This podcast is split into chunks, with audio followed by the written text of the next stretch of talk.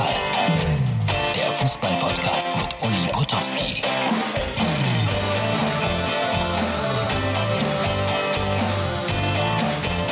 Herz, Seele, Ball, das ist die Ausgabe für Freitag. Da ist sie, die berühmte, mittlerweile berühmte Corona-Uhr. Gestern haben sich schon Leute beschwert, sie wäre nur halb zu sehen gewesen.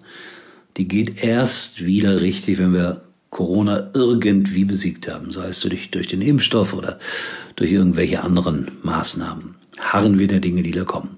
Alles weiterhin unangenehm. So, gestern war Länderspiel. Habt ihr es gesehen? Ich auch.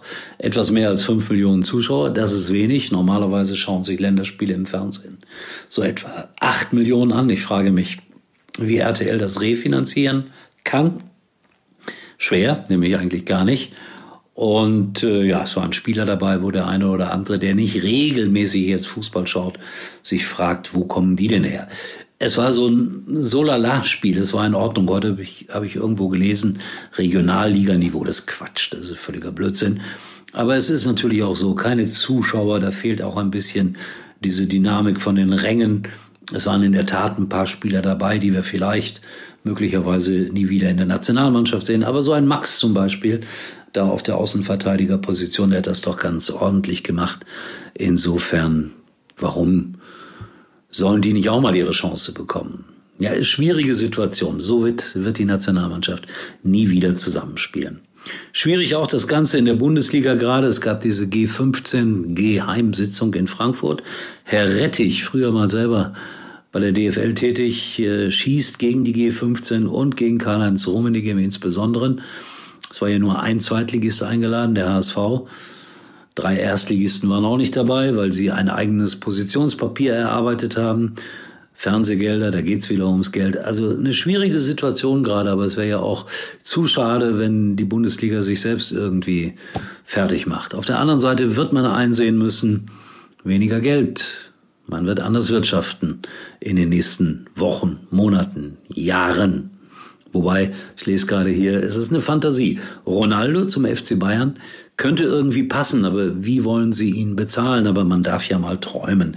Ein Ronaldo in der Bundesliga wäre nicht so schlecht.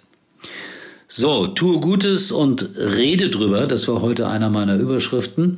Und in Stuttgart hat es eine lustige Aktion gegeben, als nämlich Messi kurz davor war, den FC Barcelona zu verlassen. Da haben Fans vom VfB Stuttgart, Crowdfunding nennt man das, glaube ich, äh, so einen, einen, einen Topf aufgemacht, wo man reinspenden konnte. Und wenn Messi denn dann tatsächlich weggegangen wäre, dann hätte man mit viel, viel Geld, wenn denn viel Geld in den Topf hineingekommen wäre, hätte man ja Messi kaufen können. Das war so eine Träumerei von VfB-Fans. Also wir wissen alle, wie es ausgegangen ist. Messi ist bei Barcelona geblieben und in dem Topf waren am Ende 7.100 Euro und ich finde, Chapeau, dieses Geld wurde dann heute gespendet für gesundes, frisches Wasser für alle in der Welt.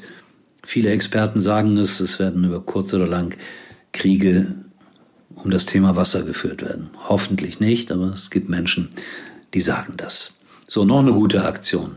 Mal wieder meine Freunde von äh, aus dem Kraichgau. Ihr wisst schon, die mit dem 04 am Ende. Ja, da gibt's eine Versteigerung. Bitte Martin einblenden. Dieses herrliche Bild kann man ersteigern. Und das Ganze dient dazu, Schulgeld zusammen, zu sammeln für Kinder in Kenia. Da muss man Schulgeld bezahlen, wenn man Bildung haben möchte. Und das ist natürlich für einfache Menschen sehr, sehr schwer. Und das haben sich die Schalker auf die Fahne geschrieben. Im wahrsten Sinne des Wortes. Schulgeld für Bravin und Co in Kenia. Angebote gerne auch für dieses schöne Bild an up.mux.tv. Der Rainer löst dann, wie gesagt, Schulgeld für die Kinder in Kenia. So, und zum Schluss noch etwas ganz Verrücktes. Es gibt ja Tabellen, Tabellen, Tabellen und äh, Statistiken.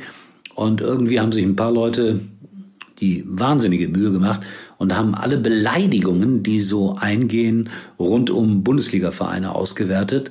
Ich weiß nicht, ob das jetzt so richtig substanziell ist, aber man hat das getan. Und jetzt dürft ihr mal raten, welcher Verein in der Bundesliga wurde im Internet am wenigsten beleidigt? Ich hätte es nicht gedacht. Der FC Bayern München. Mit großem Abstand die wenigsten Beleidigungen. So, und damit haben wir dann doch einen Titel, liebe Schalker, denn am meisten beleidigt im Internet wird, und das mit großem Vorsprung, der glorreiche FC Schalke 04. Warum auch immer. Das will ich jetzt auch nicht weiter erörtern. Aber wenn ihr Vorschläge habt, warum wird denn Schalke am meisten beleidigt, dann das auch gerne an up.mux.tv.